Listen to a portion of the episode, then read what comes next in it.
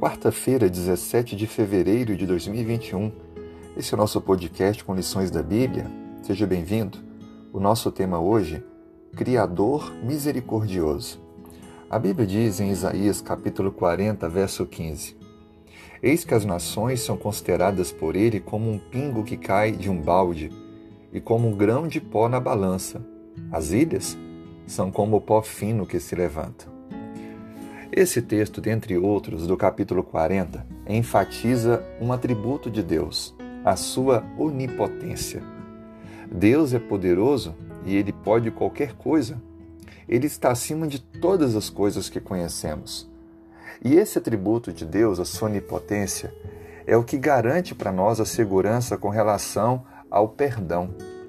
Porque também no capítulo 40 nós encontramos Deus sendo revelado como aquele que perdoa, como aquele que traz para nós a sua misericórdia.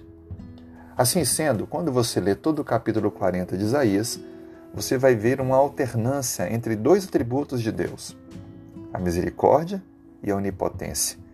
E é exatamente porque Deus é misericordioso, ele tem um desejo de nos salvar, ele exercita a sua onipotência, fazendo com que a capacidade de nos salvar se efetue.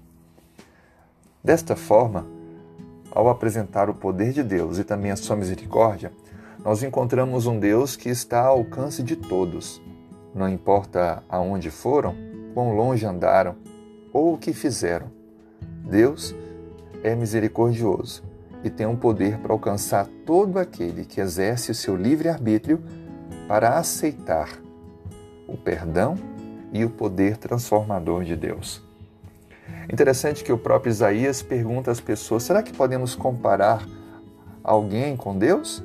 Não há ninguém que possa se comparar com Deus. Nenhum dos deuses pagãos ou ídolos que existiam e existem pode se comparar ao nosso Deus, porque Deus é único, é incomparável. Ele está acima de qualquer outro criado pelo homem. Mas, ainda assim, tantas pessoas não creem, tantas pessoas não querem aceitar o convite de amor, de misericórdia do poderoso Deus. Seja você diferente nesse dia. Aceite o perdão oferecido por Deus e creia que Ele tem um poder para fazer qualquer coisa em sua vida, transformando, libertando, salvando.